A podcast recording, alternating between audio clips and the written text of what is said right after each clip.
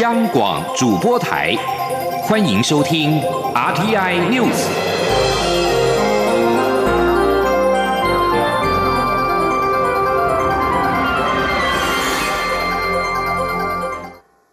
各位好，我是主播王玉伟，欢迎收听这节央广主播台提供给您的 RTI News 新闻。首先带您关注。为了明确反映我国处理对美国事务代表机构的工作内涵，外交部今天宣布，经过与美方充分协调沟通，决定将北美事务协调委员会 （CCNAA） 更名为台湾美国事务委员会 （TCUSA）。适逢台湾关系法立法四十周年，这一次更名也象征台美关系更紧密、互信良好，意义非凡。外交部指出，美国依据一九七九年台湾关系法的规定，成立美国在台协会 （AIT） 作为执行美国政府与台湾相关事务的代表机构。我方相应于同一年设立北美事务协调委员会，作为 AIT 的对等机构。而这个名称在当年有其特殊的时空背景。经过我我国政府努力不懈，积极争取处理对美事务代表机构名称能够更切实反映实质业务及台美关系的内涵，如今终于就新名称取得共识。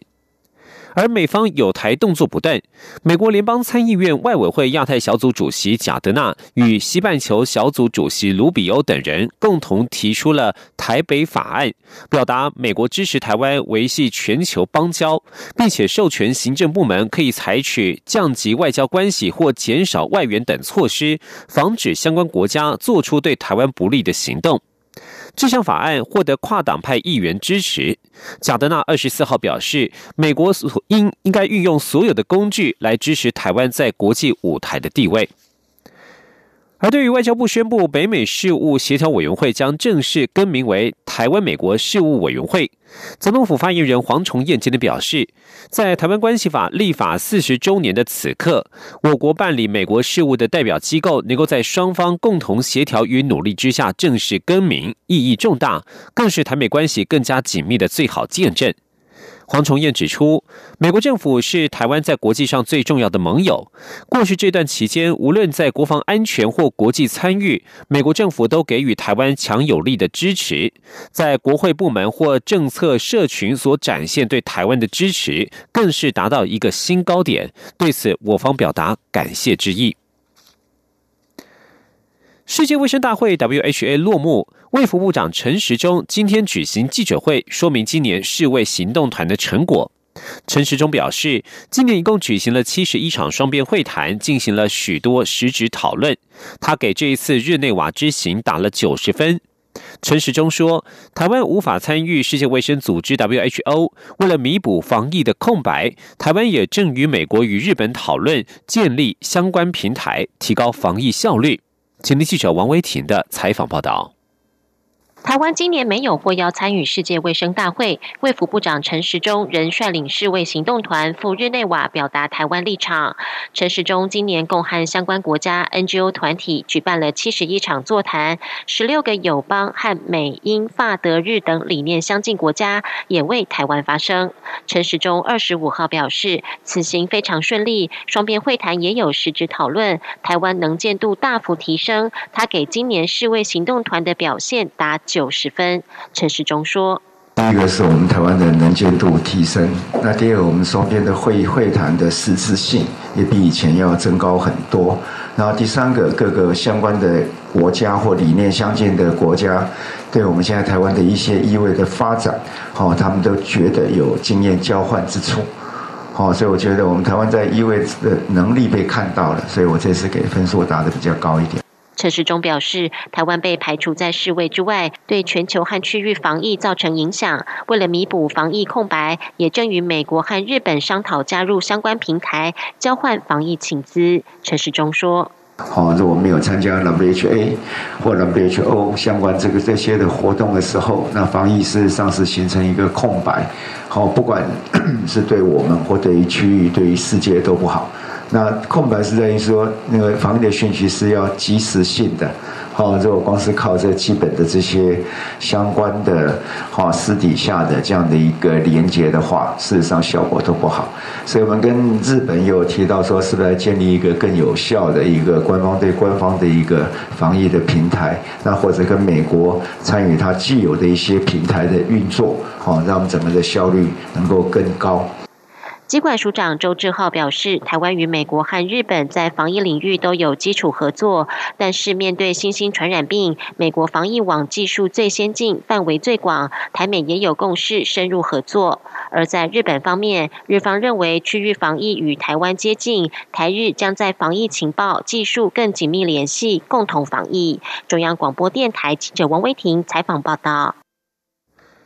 台湾在同志人权的。进步上，在国际间成为了近来讨论的话题。台湾同婚登记二十四号上路，《纽约时报》二十四号报道了同志运动先驱齐家威为此奋斗了三十三年，比任何人都清楚个中的艰辛。在齐家威眼中，台湾的婚姻平权尚未完全实现，因此他还不急着与伴侣结婚。而齐家威二十四号为同性伴侣登记结婚签名见证，他所用的笔就是蔡英文总统签署法案的笔。齐家威认为，台湾经验会成为亚洲的人权指标，更会影响周边的国家，尤其是邻近的日本。前天记者肖兆平的采访报道。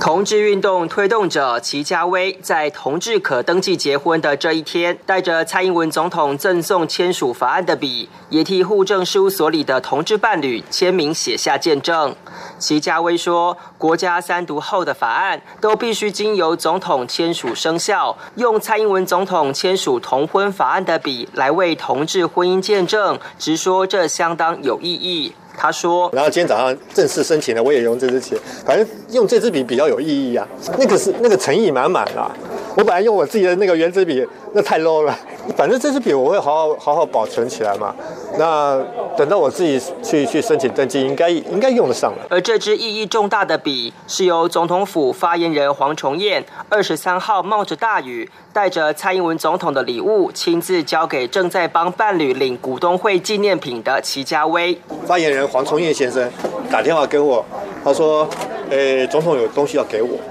啊，我他没讲什么东西，他说问我什么时候有空，我说你人在哪里？昨天昨天早上下大雨啊，我刚好在重庆南路，哎，帮我家那口子领那个股东会纪念品。我说我你在我在你楼下了，就他赶快撑了雨伞下来，我们就约在宝庆路口那边啊，他就拿一个袋子给我，打开一看是一支笔，然后有一张小卡片就是写的啊，总统亲笔写的，他说我用这支笔签了七十八施行法。那送给你做纪念。蔡总统馈赠的笔，象征台湾同性婚姻正式合法上路。齐家威认为，台湾经验会成为是亚洲人的人权指标，更会影响周边国家，尤其是邻近的日本。他说，日本国会就就在就在提说，台湾那个不是联合国的国，都能做到，我们日本那么先进的国家为什么做不到？他们就在反省了。所以不久的将来，应该日本也会。加紧脚步。齐家威希望台湾的经验可以进一步影响印度跟中国大陆等人口众多的国家，因为这样就可以照顾更多 LGBT 族群。中央广播电台记者肖兆平采访报道。继续关注政坛焦点，民进党中执会二十九号将针对党内总统初选办法，邀请蔡总统、行政院前院长赖清德本人或代表出席讨论。赖清德今天前往彰化县福兴乡参加西瓜节活动时，受访时强调，他一定会全力配合，希望妥善解决问题，并且呼吁党中央，既然初选办法已经公告，就一定要执行，否则难以取信社会大众，对民进党的伤害很大。而对于党主席卓荣泰发文，希望回到三月八号党内大团结的那个时刻。赖清德回应说：“卓荣泰在维持党内制度时遭受很大的压力，却依然坚持党的价值，相信社会会给予肯定。希望党内同志要思考破坏制度的后果是什么。”而至于立法院迁往中部的议题，赖清德表示，这是民进党长期以来的主张，包括他在立法院都这样讲。他还说，台湾一定要区域平衡发展才会强，与其单一县市往前一百步，不如二十二个县市手牵手往前走一步。医药消息。中枢神经受损所造成的伤害，例如车祸造成的瘫痪，往往是难以复原。中央研究院基因体研究中心与日本名古屋大学最新的跨国研究发现，人工合成的 HS 八糖体可以让受损的中枢神经元成功启动修补机制。论文在五月份刊登于国际期刊《自然化学生物学》，希望未来能够开发出修复中枢神经的药物。前天记者杨文军的采访报道。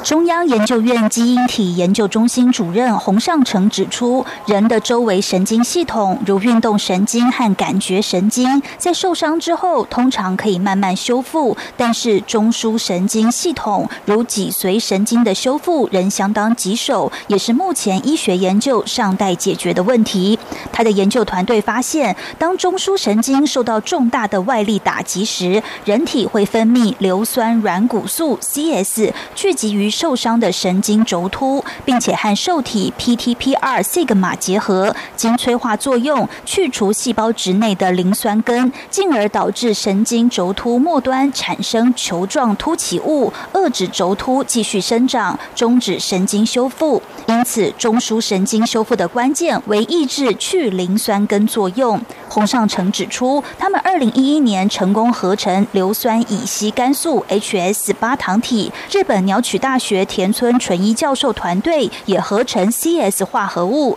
在台日携手合作之下，日本名古屋大学医学院院长门松健治的研究团队从老鼠身上取得中枢神经元，放到铺了 CS 化合物和 CS 与 HS 化合物的培养皿中，发现，在加入具有较多硫酸根数量的 HS 八糖体的培养皿中，轴突就能持续生长。洪尚成说：“那我们现在。”就是初步的这个结果发现，这是我们合成的这个八糖体，它可以让这个本来已经受损的神经本来不能够再再增生哈，然后现在呢，它是可以让它能够再继续生长。洪尚成说，现在的研究还处于培养皿阶段，后续目标是将 HS 八糖体量化，再进入动物实验、人体试验，目标是开发修复中枢神经的药物。中央广播电台记者杨文君台北采访报道。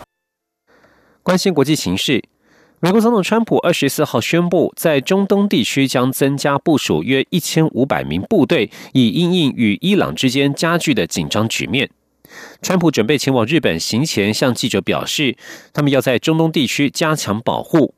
另外，伊朗将以伊朗威胁为理由，绕过国会，宣布八十一亿美元对沙地阿拉伯及其他阿拉伯盟国的军售案。此举将惹惹怒惹怒国会议员，担心这些武器将被用来杀害也门的平民。美国国务卿蓬佩奥表示，国会如果冻结这一项军售，将会影响阿拉伯盟国的军事行动能力。法国里昂市中心一处徒步区，二十四号发生了包裹爆炸案，造成十三人受伤。警方正在追捕一名嫌犯。两天之后，法国将举行竞争激烈的欧洲议会选举。警方消息人士与里昂二区区长布洛里奇也表示，根据监视器画面，嫌犯将一个包裹放在一间面包店前，炸弹在下午五点三十分左右爆炸。